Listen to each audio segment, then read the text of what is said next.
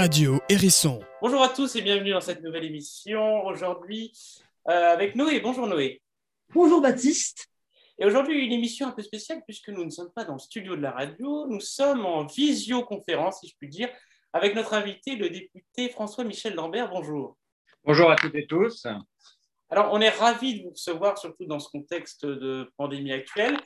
Mais aujourd'hui, on ne posera pas de questions sur la pandémie parce que je ne sais pas si vous l'avez vu, on a interviewé euh, le préfet et euh, tout, tout, tout, a été abordé là-dessus. En fait, ça a été vraiment le sujet euh, principal. Aujourd'hui, on va plutôt se tourner vers la présidentielle de 2022, votre rôle de député, et puis évidemment, on va parler de ce qui se passe à l'international. Et avec cette première question qui nous paraît naturelle, quel est le rôle du député? Alors, le rôle du député, il est tout à la fois pour faire les lois, le législatif, et pour contrôler l'action euh, de l'exécutif et l'action euh, publique. Euh, aujourd'hui, je suis un peu plus décontracté car j'arrive de trois semaines sans interruption ou presque de débat à l'Assemblée nationale sur la loi climat. La loi climat et résilience, qui est une loi issue des travaux de la Convention citoyenne pour le climat et qui est surtout une loi qui devrait, on va en parler, devrait permettre ou pas d'atteindre les objectifs que la France doit obtenir. Euh, donc les travaux euh, parlementaires peuvent parfois euh, nous éloigner du territoire. Donc là, je suis dans ma permanence à Gardanne, mais j'ai passé trois semaines à Paris puisqu'on avait des pauses que le dimanche. On travaillait de 9h à minuit, y compris le samedi. C'est un engagement puisque c'est mon sujet. Sur d'autres sujets, ce sont d'autres députés qui le font. Euh, voilà.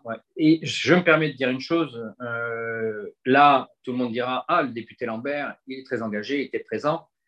Et on critiquera peut-être un de mes collègues, une de mes collègues. Sauf que dans un autre type de loi, que vous, je ne serai pas présent, mais mon collègue, ma collègue, il sera. Donc, euh, nous ne sommes pas les 577 députés présents en permanence dans à l'Assemblée nationale. C'est plutôt un tiers un quart de, de présent, puisque c'est en fonction des thématiques.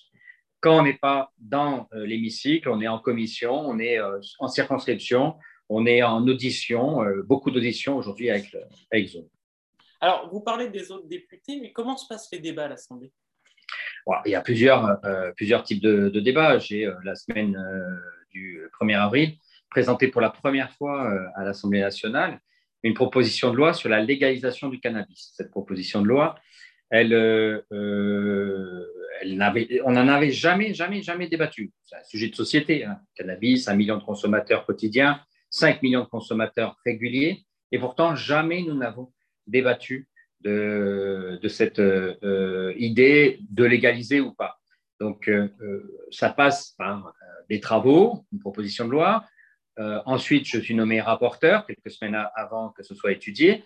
Je euh, fais des auditions, je récupère des informations, je suis aidé par euh, l'administration de l'Assemblée nationale, des, professionnels de l'écriture légistique, et euh, je défends devant la commission, en l'occurrence Affaires sociales, la proposition de loi avec des amendements que je porte, des amendements que portent d'autres, afin de corriger. en l'occurrence, la République en marche a apporté trois amendements seulement suppression de l'article 1, suppression de l'article 2, suppression de l'article 3. Donc, ils ont vidé euh, la, loi, puisqu'ils sont majoritaires. On s'est retrouvé avec une loi sans texte. Assez paradoxal. Il y avait euh, tout l'exposé des motifs, toute l'explication du contexte, toutes les auditions, toute l'explication de pourquoi nous pensons à cette légalisation. Et à la fin, rien, une page blanche, puisque la République en marche avait décidé de supprimer. Donc ça, c'est les travaux en commission. Mais avant d'être en commission, vous avez donc entendu, j'ai fait des auditions, des auditions de professionnels de santé, des auditions de professionnels de, de sécurité, des auditions d'associations, d'élus, pour euh, avoir des, éléments de contexte et pour corriger mon, document au départ. Euh, puis on est en commission, souvent au troisième sous-sol à l'Assemblée nationale, à part des caméras, il n'y a rien. Euh, on ne sait pas trop qu'on y est. Et puis, lorsqu'on sort de commission, ces travaux sont présentés dans euh, l'hémicycle pour être débattus. Il se trouve qu'on n'a pas eu le temps dans l'agenda de pouvoir débattre de ma proposition de loi. De toute façon, elle avait été complètement vidée par euh, mes, mes collègues de La République en marche. Donc voilà une grande partie de nos travaux. Une autre partie de nos travaux, je suis un peu long, mais j'explicite, c'est le contrôle.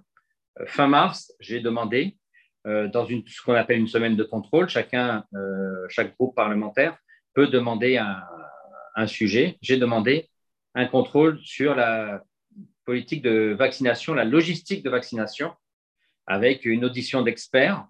la directrice en charge de l'organisation du plan de vaccination, mais aussi une élue de la mairie de Paris. J'aurais souhaité Michel Rubirola, mais on n'allait pas la faire monter dans cette période à Paris. Donc, c'est une élue de Paris euh, en charge de la santé. Euh, et un, médecin euh, assez critique. Nous avons eu des échanges qu'ils ont construits. Après, on a rencontré le ministre Olivier Véran, dans lequel nous ne sommes pas du tout d'accord sur son approche, sur les chiffres qu'il avance. Nous pensons, une grande partie, que c'est un échec. Mais il n'en sort que des débats qui euh, ne créent pas de sanctions. Donc, on appelle ça une semaine de contrôle. Et vous qui êtes étudiant, si je vous dis il y a une semaine de contrôle, on, dialogue, on n'est pas d'accord. Puis après, il y a euh, ni oui ni non, il n'y a, a, rien. Il y a, il y a pas de, donc, il y a de ce côté-là une faiblesse structurelle.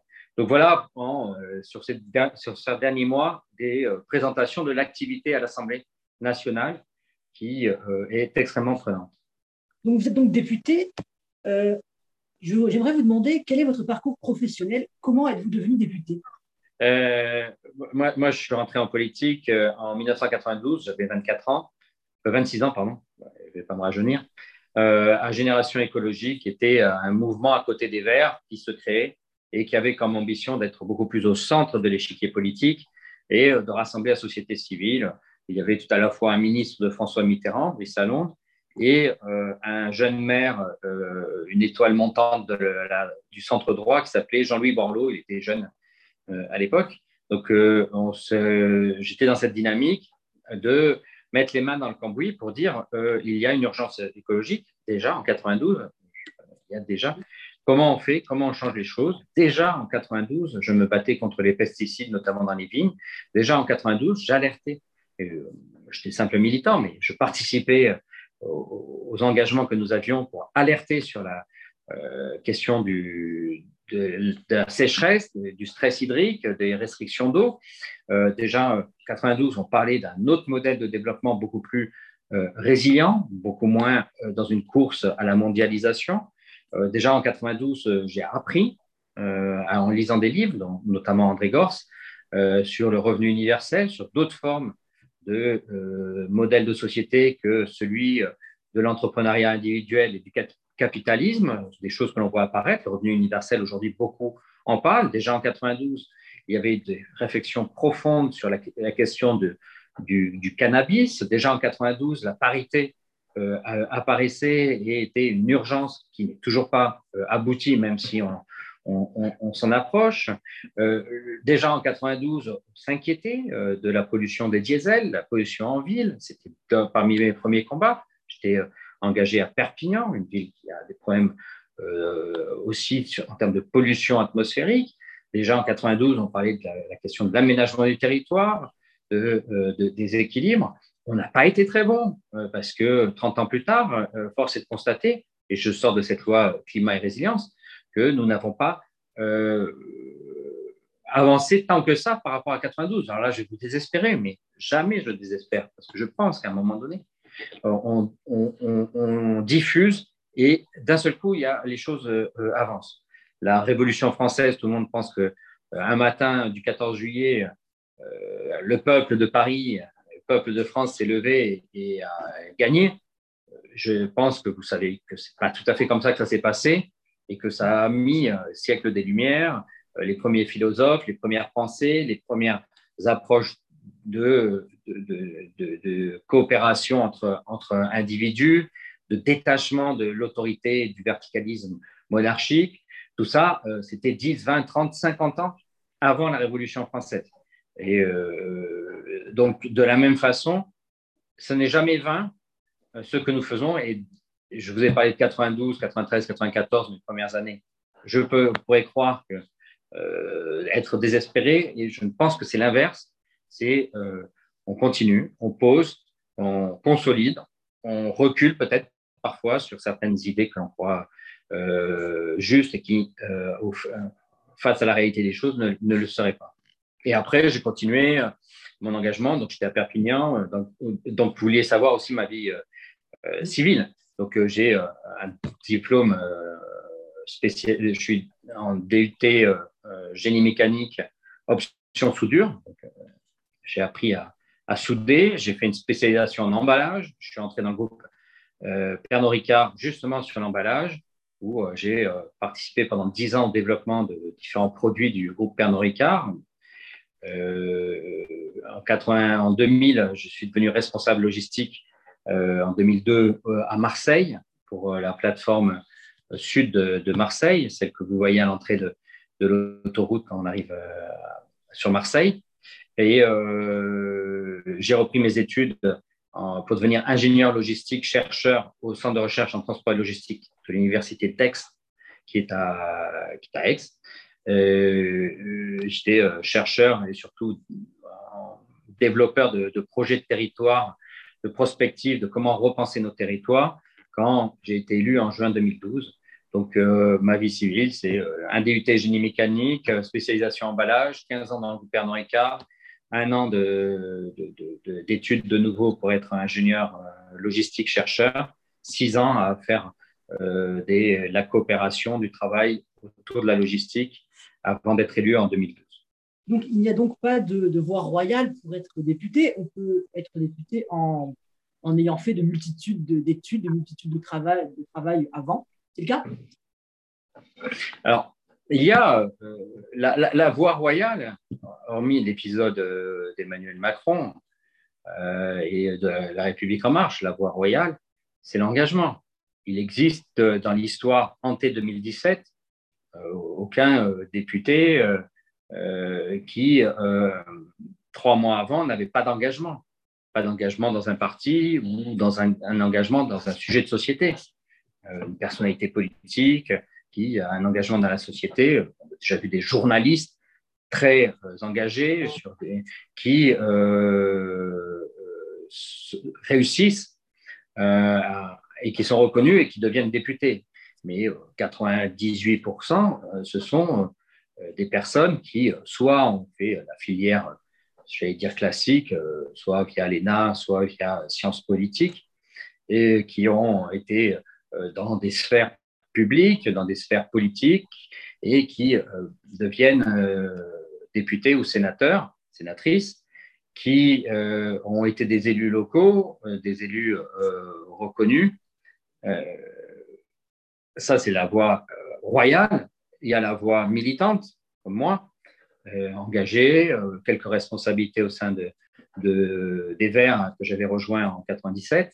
Euh, et euh, surtout un travail militant de longue date reconnu. Depuis 2017, c'est plutôt sur des personnalités, ce qui peut poser question, euh, car l'idée collective disparaît. Quand c'est votre personnalité qui a été choisie et non le fait que vous portez pour le compte d'autres personnes qui ont décidé dans différentes instances internes que, in fine, c'est vous qui êtes choisi. Moi, je suis passé par trois assemblées générales euh, et autres structures, quatre, ouais, il y en a eu quatre au total, avant d'être choisi. L'assemblée euh, de ma section locale, l'assemblée de la circonscription euh, et deux ou trois rendez-vous régionaux, nationaux, pour à la fin dire c'est François-Michel Lambert qui sera le candidat de ELV en 2012. donc, je n'étais pas moi j'étais un collectif.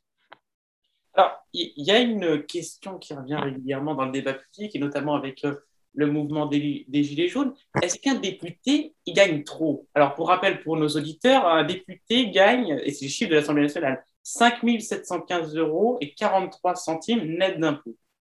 Euh, euh oui, ça donne un confort de vie. C'est plus que cela que l'on a comme pouvoir d'achat on a euh, la prise en charge de la voiture, du téléphone, des frais de déplacement. Euh, ça, fait, ça, ça, aide quand même pas mal.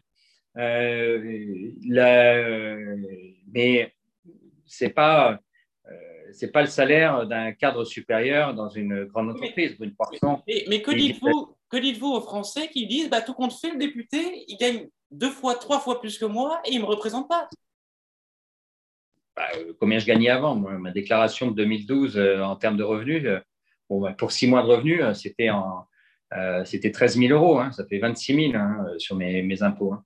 Chacun peut le vérifier puisque c'est ouvert. Après, vous savez, moi, j'ai toujours eu des difficultés sur ça. L'idée que l'on, gagnerait trop, c'est comme tout. Il faut regarder ce qu'il y a en face.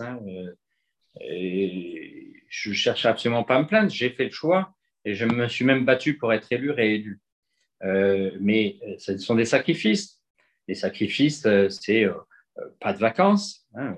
dès qu'il y a un souci, et moi, hier, je pensais être en vacances, comme je sur le sujet du cannabis. Vous avez peut-être vu qu'Emmanuel Macron a ressorti le sujet. Donc, depuis, depuis ce matin, euh, je devais avoir une matinée avec mon fils, mon petit-fils, et j'ai une matinée avec les journalistes, avec mon équipe, avec comment on réagit. Et euh, donc, j'explique à mon fils et mon petit-fils que ben, j'ai une heure avec eux au lieu d'une matinée. voilà, voilà des réalités. D'ailleurs, j'étais en retard euh, pour l'enregistrement. non pas du fils et du petit-fils, mais parce que j'étais avec des journalistes sur l'histoire du, du, cannabis. Euh, c'est euh, une transparence totale. Donc, moi, euh, vous pouvez tout savoir de ma vie, mais tout. C'est mes enfants ne peuvent, sont contrôlés sur leur compte en banque.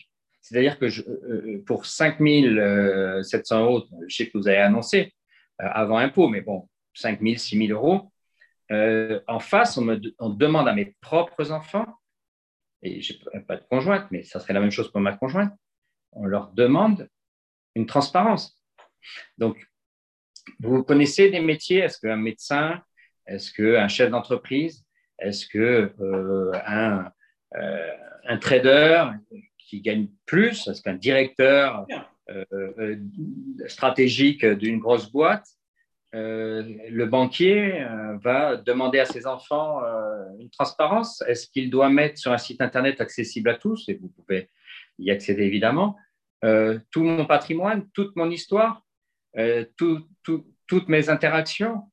Euh, est-ce que vous avez un autre site Internet qui suit à la minute près votre activité? Et qui vous classe par rapport à d'autres moi, moi, je suis parmi les, les 50 plus gros travailleurs de l'Assemblée nationale. Je pas de problème. Mais je ne critique pas mes collègues qui sont dans les 50 derniers. pour X et Y raison, vous pouvez à un moment donné ne pas être dans les premiers. Je n'ai pas été toujours dans les premiers. Donc, euh, depuis un an, je suis dans les premiers. Euh, il y a deux ans, je n'étais pas dans les premiers parce que je travaillais sur le fond et que le site ne, le voyait pas. Donc, à un moment donné, il faut remettre un montant élevé par rapport à des contraintes. Je ne demande pas à ce que ce soit mieux payé, même si euh, il faut rappeler que la France est le pays d'Europe où la rémunération pour les parlementaires est la plus faible. C'est la plus faible de tous les euh, pays, Espagne, Italie, Allemagne, Royaume-Uni, Belgique, d'Europe. Donc, euh, on voit que dans d'autres pays, ils ont une autre approche. Euh, je dis simplement que ce montant demande des sacrifices et une grande partie de mes collègues, dont je vous ai parlé tout à l'heure, n'ont pas la fibre militante qui ont le, et qui ont été élus juste sur leur personne, qui ont lâché un job, qui ont lâché une vie, qui, qui euh, leur permettait le week-end, qui leur permettait de ne pas avoir à justifier pourquoi ils avaient une voiture rouge, pourquoi euh, ils, euh, ils, étaient là tel jour à telle heure, pourquoi, etc., etc., ont décidé d'abandonner en juin 2022. 100 à 200 députés vont arrêter parce que ils se rendent compte qu'ils préfèrent peut-être gagner moins, peut-être gagner différemment leur vie, peut-être être moins visibles, mais être plus libres il y a une forme de, liberté euh, enlevée, euh, comme pour un préfet, puisque vous m'avez dit avoir interviewé un préfet, de la même façon, il n'a pas beaucoup de marge de manœuvre, le préfet.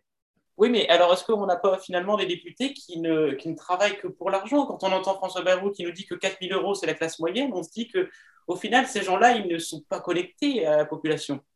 Est-ce que vous pensez, comme certains, certains acteurs politiques disent, eh ben, je pense qu'un député, comme par exemple François Ruffin, qui dit qu'il faudrait qu'il gagne le SMIC? Euh, oui, c'est une idée. François Ruffin dit ça parce qu'il a des royalties qui lui permettent de gagner 10 euh, 000 euros par mois.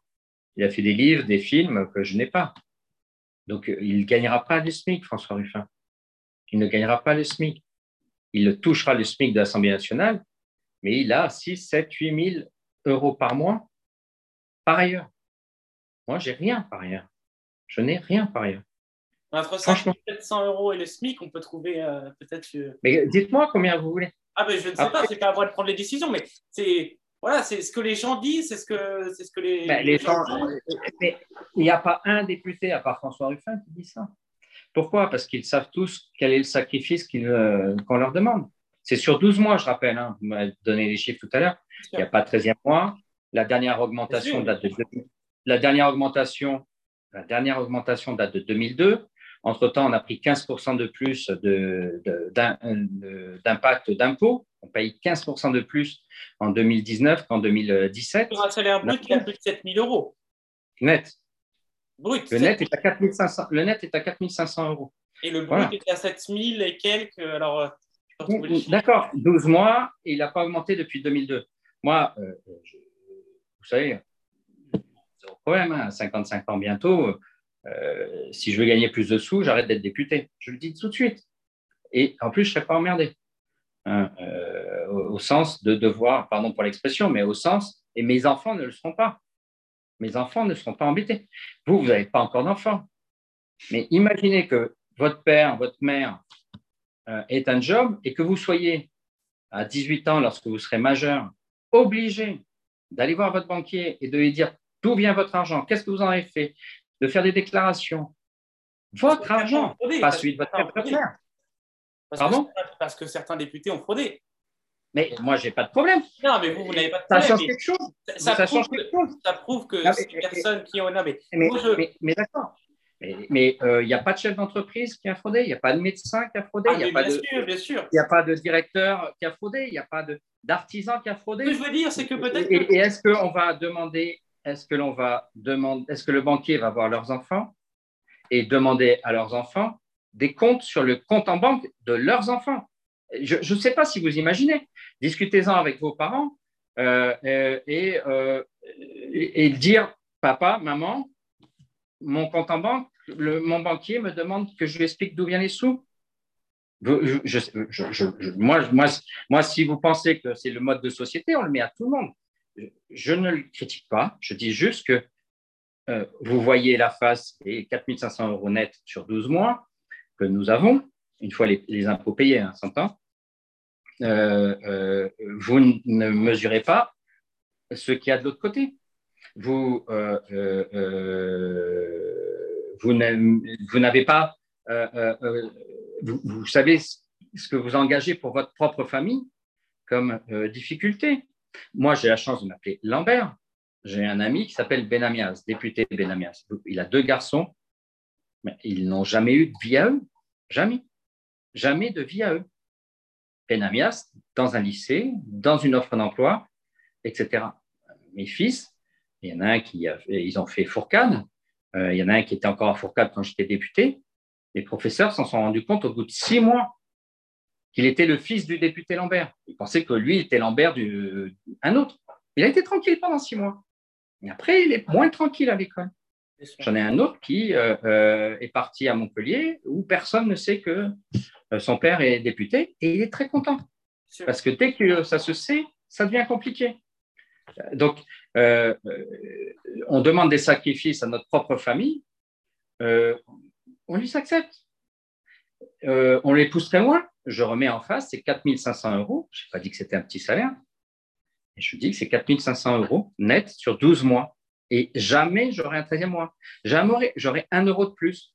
Depuis 2002, le salaire n'a pas bougé en euros. Je ne parle pas en, pas bougé d'un centime. Donc, et il ne bougera pas avant un moment. Alors, on va fermer la parenthèse du métier de député. On va rentrer un peu plus dans les détails. Euh, certains vous qualifient d'écolo, parce que vous étiez membre d'Europe Écologie des Verts. Est-ce que vous l'êtes? Euh, Je n'ai jamais quitté un parti écologiste depuis euh, novembre 1992. Donc, je fêterai l'année prochaine, fin d'année, les 30 ans d'adhésion un parti écolo. si tout le monde pense que les Verts sont les écolos et que personne d'autre ne peut, ne peut se dire écologiste, dont acte. Moi, je pense que euh, je suis euh, écologiste et euh, je le démontre dans mes prises de position, dans mes engagements, dans la transformation de la société que, que j'apporte. il n'y a aucune ambiguïté là-dessus. Mais aucune, mais aucune. Et à 30 ans, il y a 30 ans, il fallait adhérer. Quand, quand j'ai fait des campagnes, dont certaines où j'ai fait 1, 2, 3 pour parler, pour que la, parole euh, écologiste puisse être diffusée. Là, euh, on n'est pas venu me questionner sur euh, mais c'est sûr que tu es écolo? Non, je n'ai pas la carte chez les Verts, mais je suis écolo. Alors, autre question. Vous avez soutenu Emmanuel Macron au premier tour de la présidentielle de 2017. Vous avez même adhéré à La République En Marche et avez été élu député sous La République En Marche. Seriez-vous prêt à le ressoutenir en 2022 J'ai soutenu Nicolas Hulot en 2017. Ah, c'est pas ce qui est écrit sur euh, Internet. Non, mais laissez-moi. Euh, Nicolas Hulot s'est pas présenté aux élections présidentielles. Il s'est présenté, euh, il, a, il s'est rapproché de Emmanuel Macron et c'est à ce moment-là que j'ai soutenu Emmanuel Macron avec Nicolas Hulot. J'ai peut-être mal construit ma phrase, mais et je quittais, j'étais le deuxième député à quitter La République En Marche. Le premier était Jean-Michel Clément. Le deuxième député à quitter La République En Marche quelques semaines euh, de mémoire, c'était cinq ou six semaines après le départ de Nicolas Hulot. Euh, d'autres qui ont une aura médiatique extrêmement forte, qui ont rebalayé leur Wikipédia et qui l'ont bien nettoyé, bien nettoyé leur histoire, ont mis beaucoup plus de temps à quitter euh, la République en marche et plus encore à quitter Emmanuel Macron. Moi, je le dis, je le redis, nous avons été trompés euh, en 2017 euh, sur le projet de société, sur l'idée de la transformation écologique que portait et que nous annonçait euh, pas Nicolas Hulot, que nous a annoncé Emmanuel Macron. Nous avons été trompés sur le projet de société. C'était une société plus horizontale, plus respectueuse les uns des autres, plus en confiance avec les gens sur le terrain, avec les territoires. On voit une verticalité. Le symbole, c'est le soir de, de son élection, euh, au lieu de faire ce que tout le monde a fait, de, de, Valéry Giscard d'Estaing, vous étiez plus que jeune, vous n'étiez pas né, mais euh, de Valéry Giscard d'Estaing jusqu'à Nicolas Sarkozy et François Hollande, euh, toujours un bain de foule, toujours un enthousiasme, toujours un partage. Regardez les images du soir de l'élection d'Emmanuel Macron. C'est aux pyramides, Napoléon qui s'avance seul et, euh, et, qui euh, démontre au pied des pyramides, comme un pharaon, je euh, deviens une sorte de monarque. sur l'écologie, je vous dis, qu'est-ce que je vais vous dire? Tout, n'est que promesse, mais pour les autres. alors, on nous sort trois sujets. Fessenheim fermé, c'est faux. C'était sous sous euh, Ségolène Royal avec euh, une erreur réglementaire. Donc, il a fallu réécrire l'arrêté. Et l'arrêté a été réécrit sous Macron. Mais c'est comme si euh, vous reprenez, corrigez le dossier d'un de vos camarades et vous dites pas que c'est vous qui portez tout. Le camarade, votre camarade s'est trompé, mais c'est quand même lui qui a eu l'idée au départ. Et si vous, ça s'appelle un plagiat donc un véritable plagiat, sur Fessenheim, donc ce n'est pas eux. Notre-Dame-des-Landes, il n'y avait plus personne qui voulait que Notre-Dame-des-Landes se réalise. C'était acté. Et vous savez pourquoi ils l'ont euh, décidé de ne pas le faire? Parce que le ministre de l'Intérieur de l'époque, vous regardez, vous pouvez faire des recherches Internet, Gérard Collomb, a dit il me faudrait beaucoup trop d'hommes, la moitié de, de, mes CRS de France, pour pouvoir évacuer la ZAD. C'était devenu impossible à abandonner ce projet. D'ailleurs, très vite derrière, ils ont commencé à parler d'un autre projet dans un autre site. Bon, depuis il y a la crise, ils ne parlent plus de rien. Donc, euh, et le, euh, troisième euh, élément qu'ils nous mettent en œuvre, c'est Europa City, qui est dans, le triangle de Gonesse, c'est à côté de Roissy, mais il y a un autre projet juste à côté, vous inquiétez pas. Donc, ce sont que des projets, ce ne sont pas des, éléments de fond.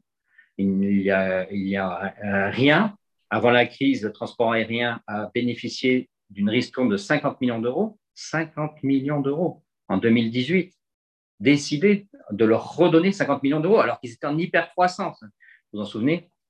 Donc, euh, on voit bien que si on, jette un coup d'œil aux vrais signaux, c'est plutôt euh, business as usual. Mon anglais est très mauvais, c'est continuons comme avant et faisons semblant. Euh, Emmanuel Macron, c'est un prestigitateur qui vous sort une petite boule rouge en vous disant regardez, regardez, mais avec l'autre main, il est en train de faire l'inverse de ce qu'il vous met en illusion. Alors, vous avez parlé d'Emmanuel Macron euh, comme, euh, comme un monarque. Est-ce que vous pensez, comme une partie de la gauche, que la Ve République, au, final, elle est complètement épuisée, que c'était la vision de De Gaulle et qu'aujourd'hui, elle est plus d'actualité qu'il faudrait passer à une Sixième République? Ça, c'est le petit jeu de dire, euh, de, changer de République quand, quand ça ne va pas trop. Bon. on a toute la place. Alors, je le pensais au tournant des années 2000, je militais pour la Sixième République. Mais depuis, j'ai euh, constitué mon, une connaissance qui fait que non, vous changez une partie de la Constitution, vous changez deux, trois paramètres. Un septennat non renouvelable. Donc déjà, vous évitez euh, les calculs de... Le retour de la cohabitation. Vous pouvez risquer la cohabitation. L'élection du président de la République après ou au pire le même jour que les législatives et pas avant. Les législatives ne sont que confirmées. Le président de la République, 19% Emmanuel Macron dans la circonscription, dans notre circonscription, euh, au, présidentiel, six semaines après, le candidat d'Emmanuel Macron et un candidat dissident. N'oubliez jamais qu'il y avait un candidat dissident qui s'appelait, euh, qui s'appelle toujours Serge Perrotino. C'est 39% cumulé. C'est-à-dire il y a 20 points de plus entre Emmanuel Macron euh, en avril 2017 et début juin 2017, les deux candidats, j'avais euh, une autorisation officieuse, je n'étais pas officiellement mandaté, et un autre candidat avait euh, pris le logo de la République en marche et se présentait comme étant de En marche. Ça fait 39% cumulé, 20 points de plus. Vous voyez que Qu'est-ce qui s'est passé? Les Français sont épuisés, ils ont dit, bon, allez hop, on va donner à Emmanuel Macron sa majorité. Donc, euh, réinverser le calendrier et une décentralisation. Une décentralisation. On a maintenant des grandes régions puissantes, mais qui n'ont pas encore suffisamment de pouvoir, notamment le pouvoir de, l'impôt, le pouvoir du développement économique, d'autres pouvoirs, euh, euh, comme font les régions italiennes, espagnoles, Royaume-Uni, euh, belge et évidemment allemande. Euh, la France est un pays à part. Qui se rapproche du fédéralisme. Oui, il y a des différents degrés. Mais la France est, un pays à part dans l'Union européenne. Connais pas tous les pays de l'Union européenne, mais en tout cas dans les 5-6 de l'ouest de l'Union européenne, nous sommes totalement atypiques. Atypiques. C'est-à-dire qu'un homme tout seul concentre tous les pouvoirs, y compris sur les régions. On va, parler à présent du niveau local, hein, à Gardanne. À Gardanne, il y a deux usines. Une usine assez célèbre, Alteo, qui pollue beaucoup. On l'a vu, il y a eu un reportage il y a quelques années, il y a eu plusieurs reportages qui sont sortis il y a quelques années sur euh, la pollution d'Alteo, notamment dans la mer. Euh, pensez-vous qu'elle a sa place dans le monde de demain, cette usine? Et Si elle n'est pas à Gardanne, elle est où? Très bonne question. Si elle n'est pas à Gardanne, elle est où? C'est ce qui va arriver l'année prochaine. Elle sera en Guinée. Si vous pensez que le combat environnemental, c'est votre petit jardin, la Méditerranée, effectivement, vous avez raison. En voyant l'usine euh, en Afrique, laissons polluer les côtes africaines, c'est pas grave, c'est les Africains, ça leur apprendra. Je suis très dur hein, avec mes amis écolos. Hein. parce qu'aujourd'hui, ils sont en train de tous euh, dire c'est une catastrophe, on envoie la pollution en Afrique ça fait regarder toutes mes positions. Si vous avez une usine qui est la seule au monde à faire un produit qui est crucial, celui qui nous permet d'ailleurs de dialoguer. Moi, j'ai devant moi, avant de voir votre image, j'ai euh, de l'alumine de Gardanne dans mon téléphone, euh, dans votre ordinateur, dans les réseaux euh, électriques de sécurisation. Sous, votre pied, le dallage, c'est peut-être, etc., etc. Peut-être que votre grand-mère ou votre grand-père a une hanche artificielle qui est faite avec de l'alumine de Gardanne c'est-à-dire, c'est des choses qu'on ne peut pas dire, tiens, on ne fait plus l'alumine de Gardanne et on arrivera à très bien vivre. Non, c'est intrinsèque. L'alumine, je ne pas des alumines, je parle de celles qui sont de Gardanne. Euh, donc, euh, si ce n'est pas fait ici, le, système industriel, le système, le système industriel vous trouvera une autre usine. Et aujourd'hui, c'est des usines très loin de l'Europe, très loin de, de, nos yeux, et très facile pour, pour polluer ardemment. Or, qu'est-ce qui s'est passé hein, depuis que je suis député? En moins de dix ans, on a maintenant de l'eau qui peut arroser les euh, plaines agricoles de la circonscription. La qualité de l'eau qui sort, elle est aussi bonne que celle qui sort d'une station d'épuration. On a baissé de 90% certains polluants atmosphériques. On a un stock euh, de, de boue rouge quelque part, ça c'est vrai, je ne nie pas. Et voilà la réalité. Donc, si elle n'est pas à Gardanne, elle est où? Elle est loin de nos yeux. Il ne faut pas la fermer euh, à Gardanne. C'est ça que vous nous dites. Ah, mais, euh, on va tous être contents. Les promoteurs vont récupérer le, un espace à bâtir euh, connecté à la gare de Gardanne à 10 minutes du centre-ville d'Aix, 9 minutes exactement, 25 minutes du centre-ville de, Marseille. Ça vaut une blinde, ça.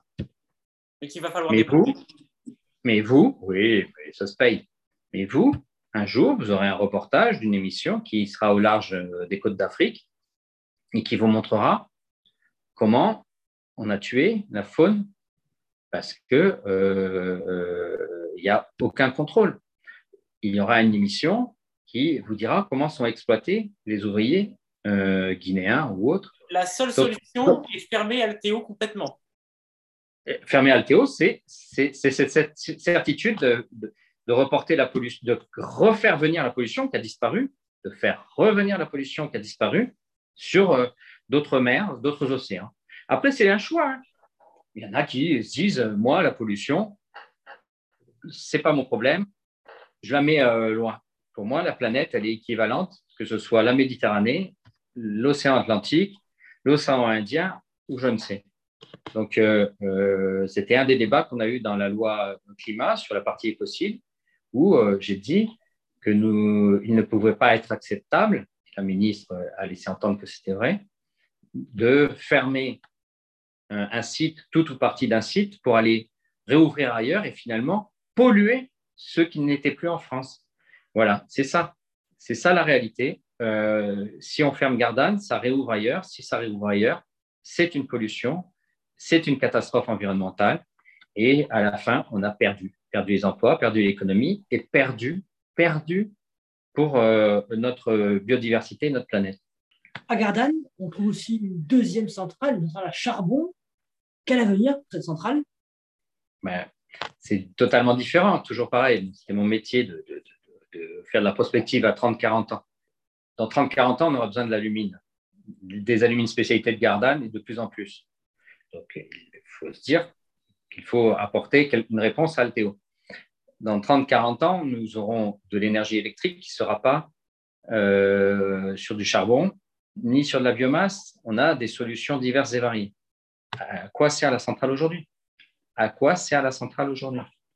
La, même question. Ah, la, première question quand vous rentrez quelque part, à quoi ça sert?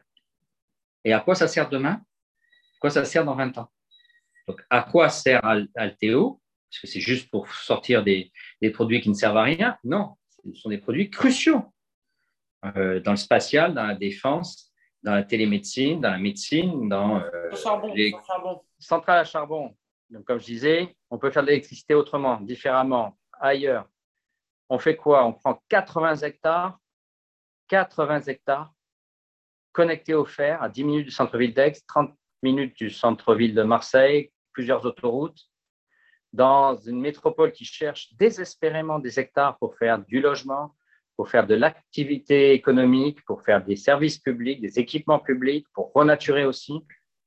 Et on va figer ceci pour 90 emplois et de l'électricité dont on qu'on peut produire différemment. Ben, c'est ça mon, ma, remarque. Ce n'est pas, euh, on n'est pas dans une logique, euh, on n'est pas dans une logique euh, de bâtir dans le temps En plus, on va subventionner pour 800 000 tonnes de bois, c'est-à-dire tout le bois disponible de la frontière espagnole à la frontière italienne. Tout le bois disponible de la frontière espagnole à la frontière italienne. Et on va subventionner entre 1 et 1,5 milliard d'euros, c'est-à-dire plus que la reconstruction de Notre-Dame de Paris. La, la différence, c'est que Notre-Dame de Paris, dans 500 ans, elle sera toujours là, sauf qu'il y a une catastrophe encore. Le 1er janvier 2036, la centrale s'arrête. Donc, on va mettre 1 milliard d'euros jusqu'au 1er janvier 2036 ça vous projette pour vos propres âges. Moi, j'aurai 70 ans. Euh, et, et, on ferme. Donc, un milliard pour fermer derrière ou un milliard Notre-Dame de Paris pour 500 euh, ans, on voit que ce ne sont pas les mêmes euh, usages de l'argent public. Donc, du foncier gaspillé, de l'énergie, une, une, technologie qu'on peut mettre ailleurs, une production de, de services qu'on peut mettre ailleurs, et de l'argent public, mais gaspillé euh, c'est un non-sens. Dans les écoles d'ingénieurs de Sciences Po, de l'ENA si l'ENA survit, vous verrez combien ce sera critiqué. Donc aujourd'hui, il y a un intérêt, des intérêts croisés, de calmer les choses, de servir un industriel milliardaire qui vient de racheter quelques journaux français, qui vient de bénéficier de plusieurs dizaines de millions d'euros de ristourne sur ce site pour ne pas avoir respecté le cahier des charges. Il n'a pas payé les amendes qu'il devait payer. Demandez à vos parents, demandez à vous-même. Vous avez une amende et puis vous dites Ah ouais, mais je sais pas, j'avais mal au crâne ce jour-là. Ah bah non, non, bah allez, je te laisse, je te fais pas payer. Ça n'existe pas. Ça n'existe pas pour vous, ça n'existe pas pour moi, malgré tout ce qu'on a dit au début. Ça existe pour euh, Gazelle Énergie, pour EPH, pour euh, M. Kretinsky. Mais ça n'existe pas 10 ou 30 euros. On est plutôt 10 euh, ou 30 millions. Voilà, c'est ça la, réalité. Donc moi, je n'ai pas assez d'argent pour développer le territoire et je vois que cet argent, il est donné à un gars qui part en Tchèque, en République tchèque avec, et qui ne me développe rien, qui me bloque 80 hectares. Il faut être fou. Il faut être fou. Eh bien, je peux vous dire que beaucoup, beaucoup sont fous. Un autre sujet maintenant, en France, cette fois-ci, la production d'électricité française est assurée à 75% par une centrale nucléaire. Êtes-vous favorable à cette, pratique pour créer de l'électricité? Moi, je suis pour la sortie du nucléaire. Vous savez, Arnaud Montebourg, Bruno Le Maire nous ont sorti Fukushima, zéro mort. Oui, euh, Tricastin qui explose, peut-être zéro mort. Quoique, des gens euh, choperont un cancer et qui mettra 20 ans à se révéler. Donc, on ne les comptabilisera pas comme étant issus de Tricastin. Par contre, c'est entre 10 000 et 100 000 ans, je le redis doucement, entre 10 000 et 100 000 ans. Donc, si vous regardez dans l'histoire de l'humanité, 10 000 ans, c'était avant les pharaons, 100 000 ans, c'était les premières communautés humaines. Mais pendant 10 000 à 100 000 ans, plus personne ne passe dans la vallée du Rhône. Plus personne. De l'Ardèche à la Drôme, sur une largeur de 50 km, plus personne ne passe. L'autoroute fermée, les deux voies ferrées fermées, euh, et il faut passer par l'école soit du Massif central, soit euh, des Préalpes, euh, pour faire la liaison nord-sud.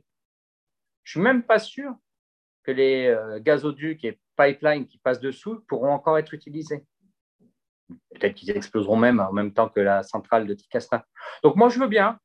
Vous savez, la roulette russe, tant que vous ne la prenez pas la balle dans la tête et que vous prenez en face le pari, euh, les 100 dollars que vous avez mis sur la table, c'est bien, c'est pas mal. Tu mets, hop, allez, même 100 000. Allez, je te mets 100 000 dollars, une balle dans un barillet de 6, tu me tires sur la tempe, si ça ne si te touche pas, tu pars avec les 100 000. OK, pas de problème. Donc voilà, moi, c'est un choix de prise de risque. Je ne sais pas vous dire à vous qui êtes plus jeune que moi, ah merde, ah merde. On va reconstruire la France. Il y aura la France du Nord, la France du Sud.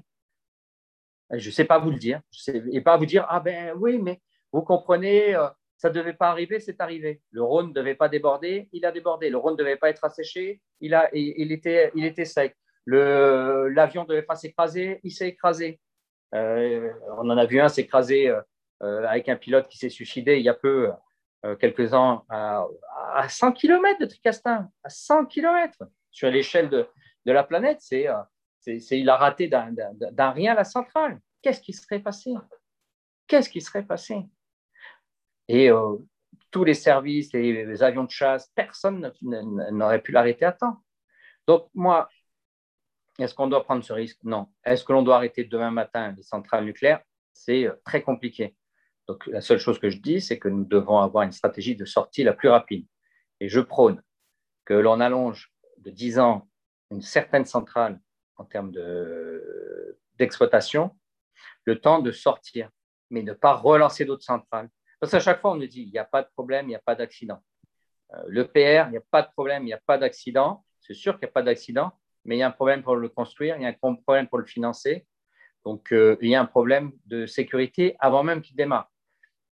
Je ne sais pas vous léguer euh, ceci. Déjà, on vous lègue les déchets nucléaires à gérer. Je ne sais pas vous léguer les risques et surtout les catastrophes qui peuvent advenir. Et si nous donc fermons ces centrales nucléaires, comment produirons-nous l'électricité? Euh, en quantité suffisante pour revenir à notre niveau d'avec. Doit-on retourner à un niveau de consommation comme aujourd'hui? La, première, euh, la deuxième partie de la question, la deuxième question est, euh, celle d'où on doit partir. C'est quel niveau de consommation devons-nous nous donner comme objectif? C'est rarement mis en, œuvre. Quel niveau de, de, et quelle façon de consommer?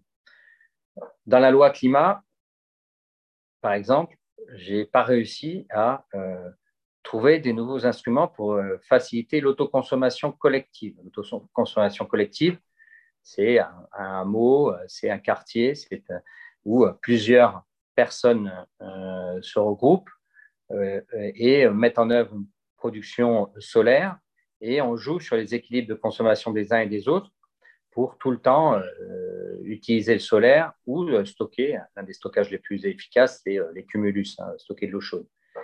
Il n'y a pas d'aide. Vous avez de l'aide pour le nucléaire. Donc, tant qu'on aura une logique d'aider le nucléaire et pas une logique d'aider d'autres systèmes, on n'y arrivera pas. Après, on ne va pas passer de 75% à zéro en 10 ans. les Allemands auront mis 20 ans pour passer de, je crois que c'était à 35 à zéro les Japonais euh, ont mis 20 euh, heures pour passer euh, de 60 de mémoire, 50 à 10. et aujourd'hui, ils ne redécollent pas. Nous aurions dû garder un objectif très important qui était 2025 50%, et on finissait à 55, ce n'était pas grave. on aura 2025 75%, c'est-à-dire qu'on n'aura encore rien démarré. Par contre, euh, chaque jour qui passe, chaque fois que vous tirez sur le, pistolet, eh ben, le barillet avance et la balle se rapproche. La euh, probabilité n'est pas nulle, donc elle adviendra dans un an, dans un millénaire, mais elle adviendra. Et ça, c'est une, certitude. Vous savez, à mon âge, j'ai connu des crues millénaires. Pourtant, je n'ai pas mille ans. Et euh, vous, quand je serai plus là, vous connaîtrez des crues millénaires là où on n'en a jamais eu. Donc, euh, euh, parce que un coup c'est ici qu'il y a une crue millénaire, un coup c'est là qu'il y a une crue millénaire. Il n'y a pas des crues millénaires tous les ans, mais il y a des crues millénaires tous les mille ans. Et vous pouvez vous retrouver à ce moment-là. J'ai connu une éclipse totale de soleil.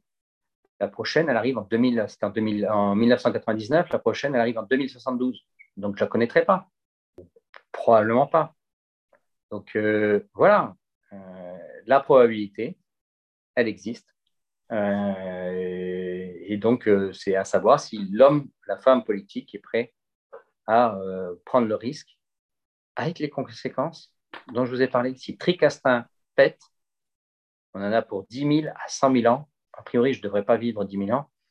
à avoir le nord et le sud de l'Europe, ou au moins de ce côté, le nord et le sud de la France séparés, séparés, séparés, coupés, coupés, mais coupés, coupés.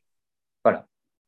Alors, euh, vous habitez à Gardanne et euh, récemment, avec les élections municipales, euh, nous sommes passés du communisme au républicain. quelles sont vos relations avec le nouveau maire de Gardanne?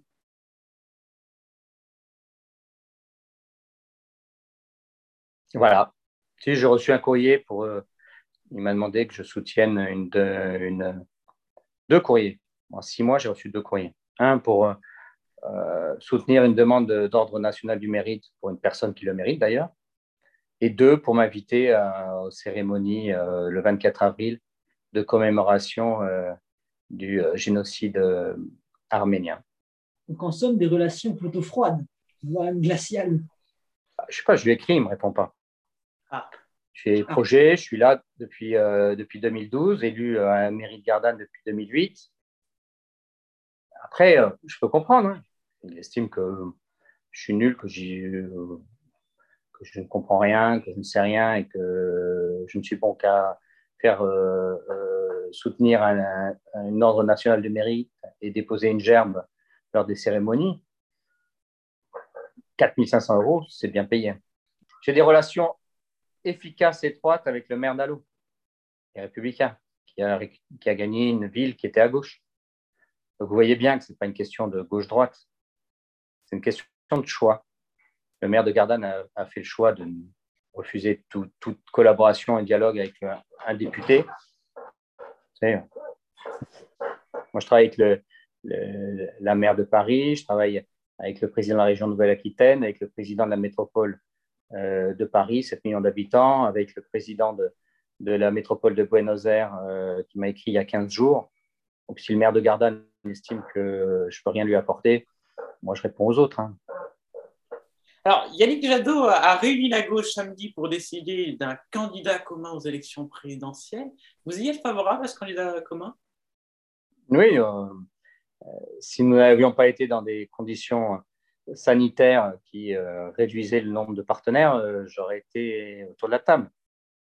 J'ai changé avec Yannick beaucoup, avec Olivier Faure beaucoup, avec Guillaume Lacroix du PRG beaucoup, euh, et je le prône depuis euh, très très longtemps, depuis très très longtemps, et de façon intelligente. Et moi, je suis, et c'est pas une critique contre Yannick, hein, mais je pense que la France, pour revenir à une des questions posées sur euh, la 5e, 6e République, la France elle a plus besoin d'une d'une femme apaisante qui rassemble, qui ne cherche pas à tout ramener à elle, euh, qui crée du collaboratif, de la confiance. Une femme, ça désigne votre candidat?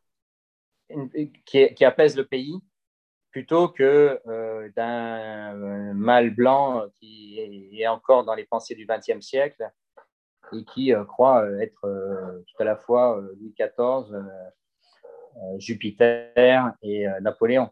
Donc, nous avons besoin de ça à la tête de la France. Après, ça ne désigne personne.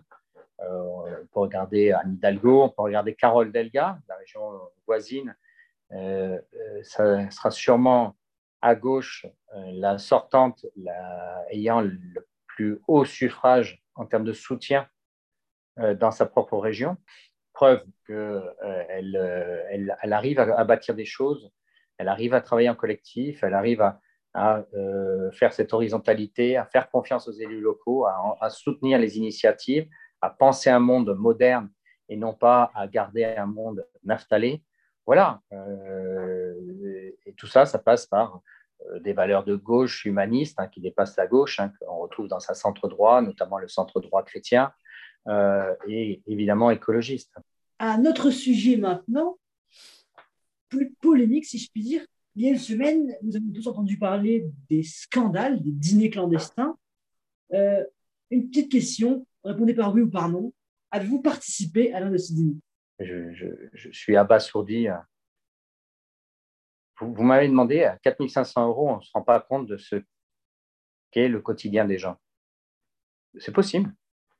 À preuve, euh, des personnes, euh, peut-être des élus, euh, participent à des candidats. je ne sais pas, j'y étais pas. Participent à des dîners clandestins. Mais moi, j'ai une carte magique, c'est celle de député. Je peux faire ce que je veux. Pendant le confinement, je peux aller partout. Partout. On ne peut pas m'empêcher. J'ai, euh, sur le confinement, le premier, je crois que je suis sorti trois jours au total. Trois jours. Euh, sortie officielle. Je suis sorti comme tout le monde avec mon attestation, une heure autour, pas trop loin de, mon domicile, etc. Je suis sorti trois jours, deux fois pour aller à l'Assemblée nationale, une fois pour distribuer des masques, que j'étais le premier d'ailleurs en France à en avoir euh, récupéré, le premier député avoir récupéré des masques et les distribuer notamment dans notre circonscription et à des associations d'aide euh, auprès des migrants. Voilà. Euh, c'est ça, que vous gagnez 1000 ou 10 000 euros, à un moment donné, vous devez comprendre où est votre place et votre rôle. Moi, on m'a proposé plusieurs fois de dire, bon, pas plusieurs fois, une fois, euh, un dîner clandestin à Marseille. Je n'ai même pas voulu savoir où c'était, donc je ne peux pas le dénoncer. Sinon, euh, j'en serais obligé. Article 40 euh, m'obligerait. je dis, mais ça ne va pas. Ça ne va pas. Je vais manger mon plat de pâtes comme 99% des Français mangent leur plat de pâtes enfermé chez eux et rêvent d'être dans un restaurant avec un petit rosé, euh, une pizza à partager ou euh, peut-être mieux que ça encore. Donc, euh,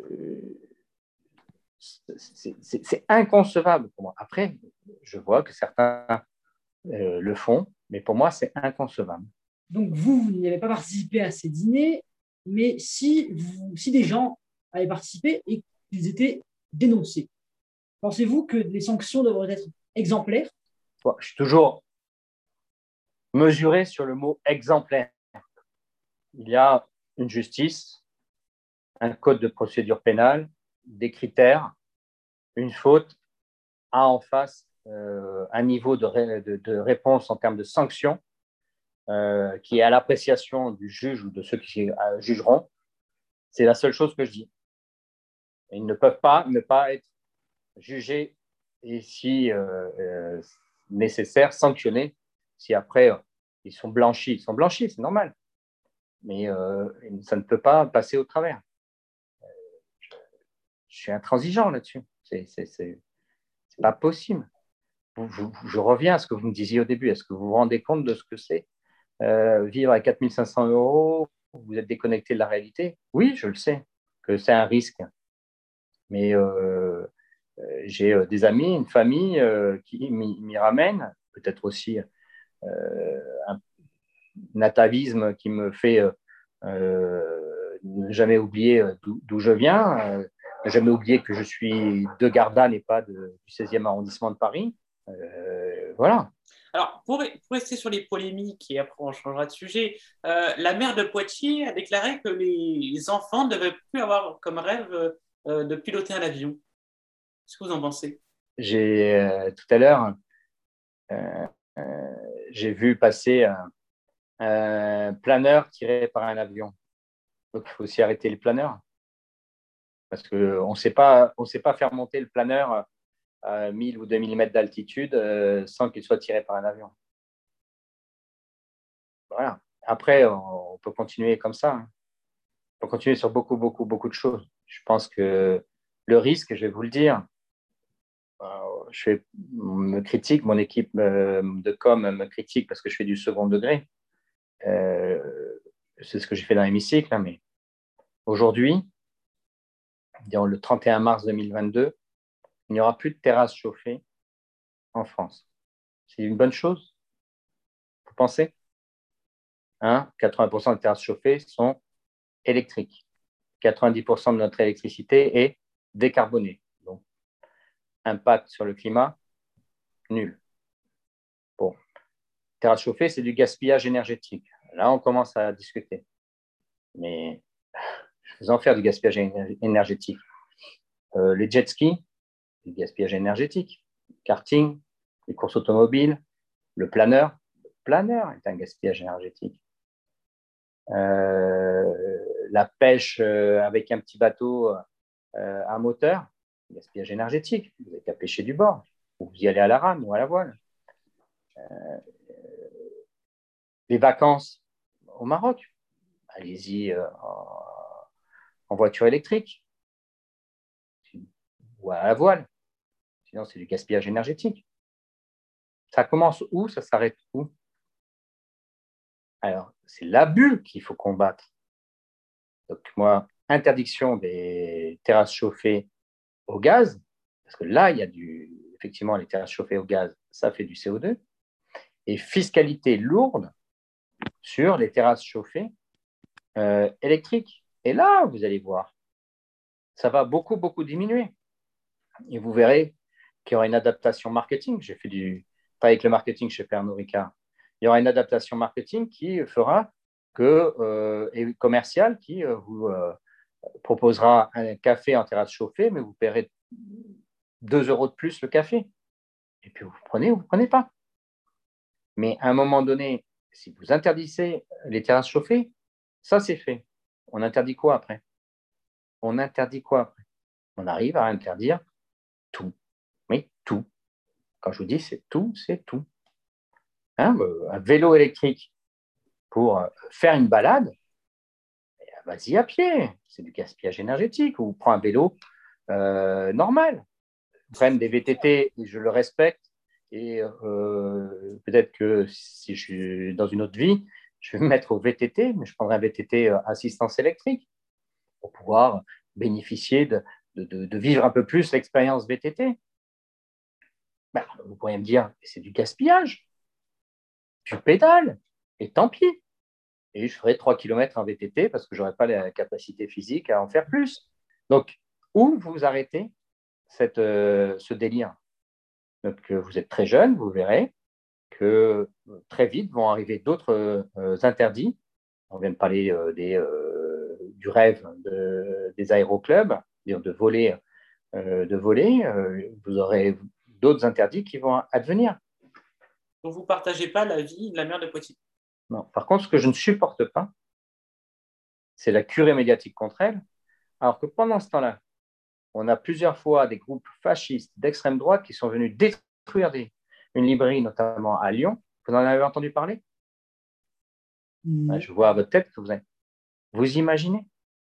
Vous regardez sur Internet, hein, le, nom de la librairie, j'ai oublié, qui, eh, bien, il, en bande, 20-30 par de fer et tout, ils sont arrivés, ils ont détruit la librairie parce que c'est une librairie plutôt de gauche, islamo-gauchiste, hein, évidemment, euh, et ils sont repartis. Mais ça, ce n'est pas un problème. Ça, ce n'est pas un sujet média. Le, euh, maire, la maire de, Poitiers, qui, euh, dans un débat peut-être mal maîtrisé, dans une phrase fatiguée, comme moi ça m'arrive, dit pas exactement ce qu'elle voulait dire et elle se retrouve coincée. Là, on l'attaque. Une bande qui s'organise, qui fait le chemin jusqu'à la librairie à l'heure qui va bien, qui fracasse tout, qui repart, ce n'est pas quelque chose qui est sorti d'une conversation où on s'est raté, où on a dit un mot de travers, où, notre pensée n'a pas été traduite. Euh, mais là, vous n'avez pas de médias. Donc la manipulation, il y en aura le bon. Des, euh, euh, des choix politico-médiatiques, que ce soit par certains politiques ou par certains médias, c'est épuisant. Et on pourrait en donner beaucoup d'autres comme ça, d'actions d'une extrême droite qui n'est absolument pas connue alors qu'elle est préméditée, qu'elle détruit notre société, qu'elle détruit notre vivre ensemble, qu'elle n'accepte pas la différence. Alors, à l'international maintenant, Joe Biden, le nouveau président américain, souhaite un plan de relance vert de 2000 milliards de dollars. Est-ce que vous pensez qu'il faut s'en inspirer? Oui, il faut surtout s'inspirer de tout, de tout ce qu'il a comme, comme approche et comme reconstruire sa société comme euh, euh, idée de, résilience.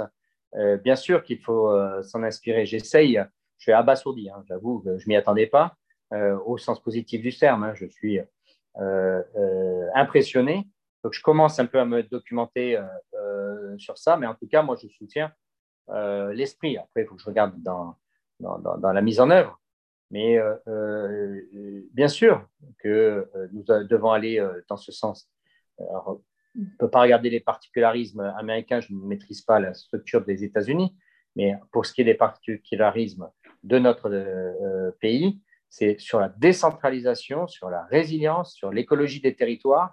C'est ça que nous devons mettre en œuvre. C'est complètement repenser nos modèles, sortir d'un centralisme, euh, un président vertical, euh, une énergie qui vient de 75% de l'électricité française vient de 16 points de production. 50 et quelques réacteurs, mais seulement 16 centres de production, puisqu'il peut y avoir plusieurs réacteurs par euh, centrale nucléaire. Donc, euh, ça, existe dans aucun autre pays au monde. Aucun autre pays au monde. Euh, le centralisme français n'existe dans quasiment aucune autre démocratie. L'absence de, marge laissée aux élus des territoires à ce niveau-là, ça n'existe pas. Donc, c'est un plan, mais c'est aussi une autre idée de construire notre pays en confiance.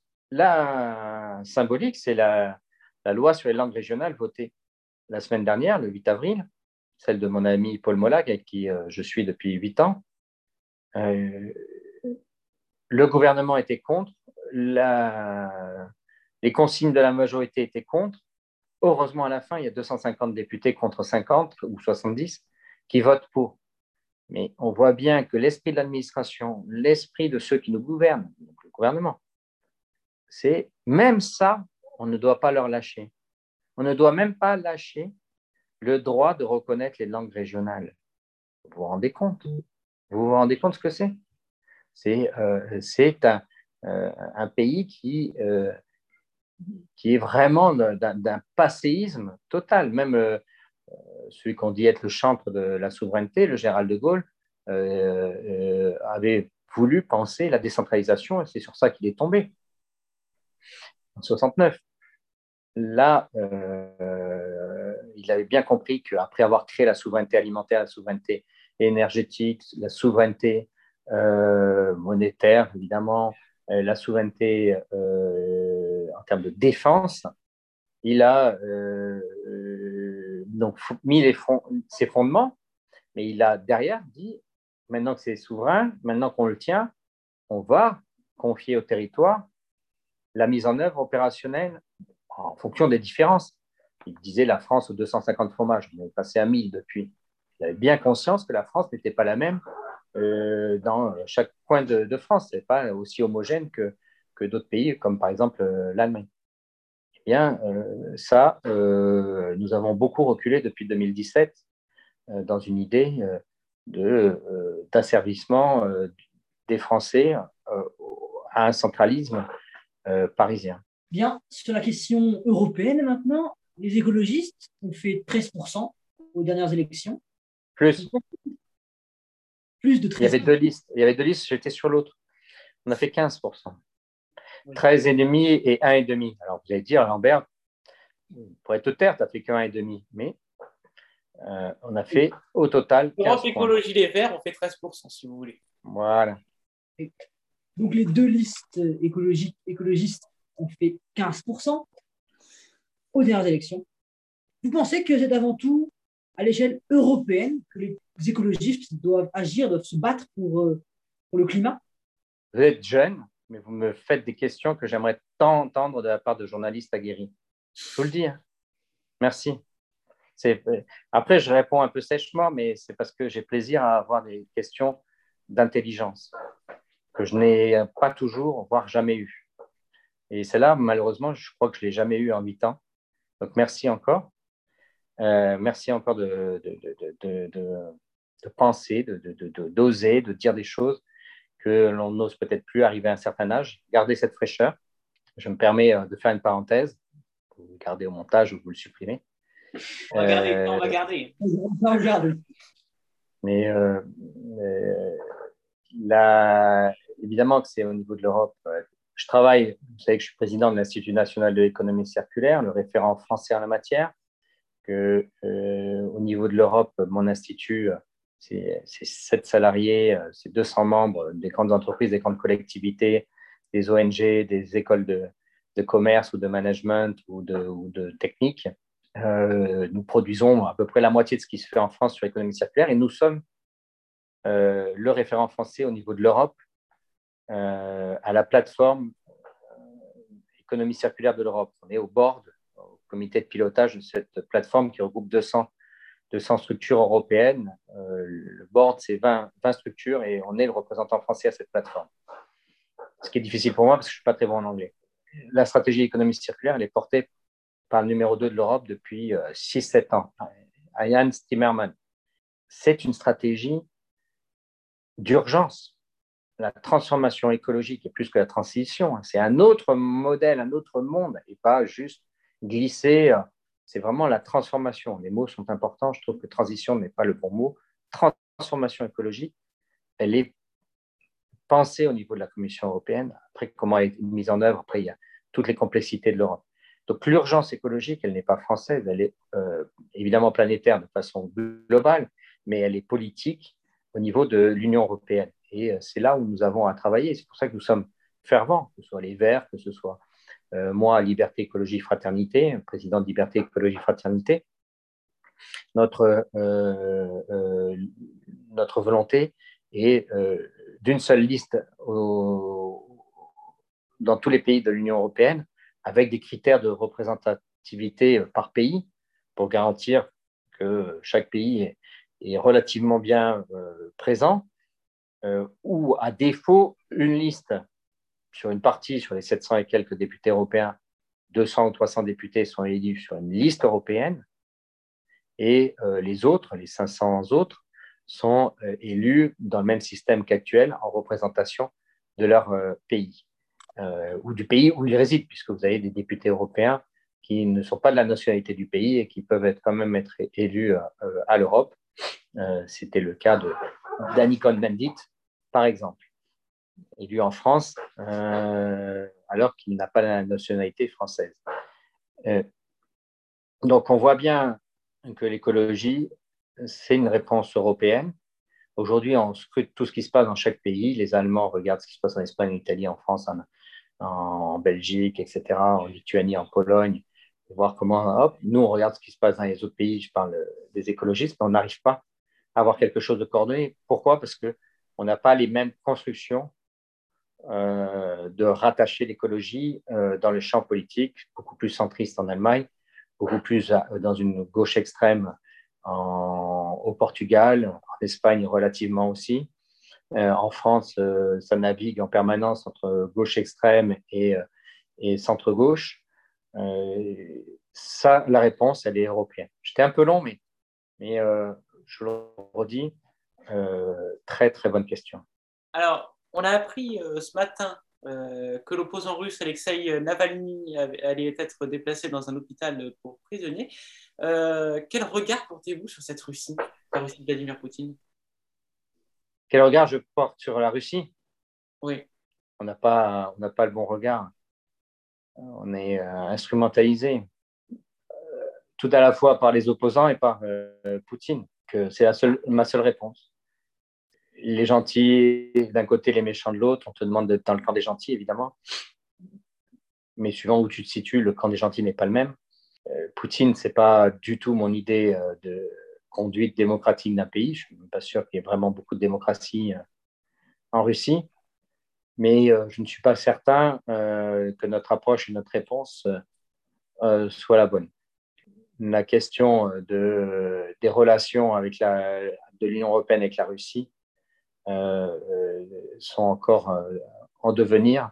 On, a toujours craint la Russie, la grande Russie, qui s'est transformée en Union soviétique depuis, j'allais dire la nuit des temps, mais au moins plusieurs siècles. Et ça perdure. On n'a toujours pas trouvé comment nouer des relations à l'identique que celles qu'on peut avoir avec les États-Unis, avec la Russie. Alors, sur l'Amérique du Sud, sur l'Amérique du Sud, Noé, une question pour finir. Ah, ça l'Amérique du Sud, une question peut-être un peu plus légère. Hein. Vous êtes né à La Havane, à Cuba. Raúl Castro a décidé de laisser le pouvoir et d'en finir avec la dynastie des Castro. Est-ce que c'est un tournant dans l'histoire de Cuba?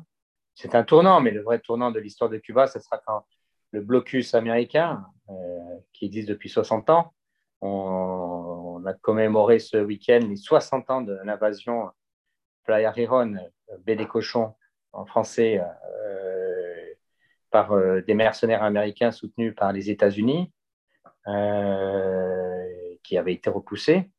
60 ans que Cuba a subi un blocus, encore plus dur que jamais. 240 dispositions prises en quatre ans par l'administration Trump contre Cuba. Ils n'ont pas fait plus pire sur d'autres pays. c'est un pays qui ne peut pas acheter les flacons pour ses vaccins, qui ne peut pas acheter les pièces détachées pour ses machines, qui doit payer au prix fort son alimentation, qui a des difficultés à faire venir l'énergie, qui n'a pas le droit de recevoir l'aide internationale, parce que quand une ONG suisse envoie de l'aide médicale internationale, il se retrouve que l'intermédiaire est une assurance de droit américain qui refuse.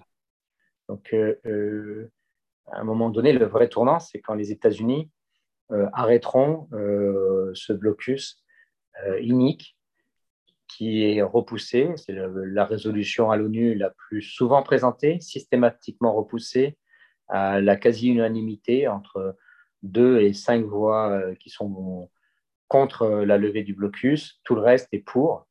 La France n'a jamais varié, quel que soit le président au pouvoir, pour euh, demander la levée de ce blocus. Voilà. Donc, euh, euh, le vrai tournant sera le jour où le blocus américain aura été levé. Et malheureusement, ce n'est pas prêt. Je rappelle que Cuba est l'un des trois ou quatre pays inscrits sur la liste terroriste états-unienne, ce qui permet quasiment aux États-Unis d'envahir Cuba ceux qui connaissent Cuba, euh, ceux qui connaissent la puissance euh, de Cuba en la matière sauront que euh, ça n'existe pas, cette histoire de, pays terroristes. Ils accueillent sur leur sol trois personnes que les Américains estiment être des terroristes, qui sont peut-être des terroristes, et le Brésil en accueille plus. la France en a accueilli, d'autres pays du monde accueillent des terroristes, et pourtant les États-Unis n'inscrivent pas ces pays comme étant des euh, pays terroristes. Hein. Donc, euh, c'est que euh, le gros empire state, là, l'empire américain, qui est vexé d'avoir perdu en 59 ce qu'il croyait être son, sa colonie et qui n'arrive toujours pas à le digérer. Il faudra qu'un jour, ils comprennent ce que c'est que la souveraineté peut-être que justement, euh, étant donné que la dynastie Castro semble plus ou moins se terminer, peut-être qu'on peut s'attendre à une levée progressive des sanctions de la part des États-Unis. Notamment avec le président, Joe Biden. Euh, exactement. Et je, le souhaite que Joe Biden prenne les mêmes euh, dispositions que Barack Obama. Euh, c'est pas parti dans le bon sens pour l'instant. Ce n'est pas parti dans le bon sens. Comment vous dire hein. Et puis c'est le Congrès, c'est pas Joe Biden. Il faut une majorité large au Congrès qui n'existe pas. Non, c'est un pays qui ne supporte pas qu'on lui tienne tête, surtout quand on est un petit pays, euh, et donc euh, surtout quand on a des pensées différentes. Et Cuba, c'est une pensée plus socialiste, communiste, bien loin de l'idéal américain. Euh, donc, pour eux, ça ne doit pas exister. Ils avaient tenté euh, le Vietnam, ils ont perdu. Euh, les Cuba, ils, ont perdu, mais ils continuent à, mettre l'innommable contre, contre le peuple, parce qu'à la fin, c'est un pays qui souffre, ce sont les gens dans le quotidien, ce sont des enfants qui meurent parce que Cuba ne peut pas payer, s'ils peuvent se payer, pardon, ne peuvent pas avoir droit même s'ils payent deux fois le prix, hein, ils payent deux fois plus cher les, pièces détachées, notamment médicales, que nous, mais même en les payant deux fois, même en les payant 20 fois, même en les payant mille fois, elles ne peuvent pas être transmises à Cuba sous peine de sanctions pour la société qui leur fournirait. Il faut vraiment avoir ça en tête, que les États-Unis aujourd'hui créent la mort à Cuba. Voilà, c'est la fin de cet entretien. Merci de l'avoir suivi et écouté. Euh, vous pouvez euh, l'écouter ou le réécouter sur le site du lycée ou sur le site d'Arteblog. Et on se retrouve à très bientôt.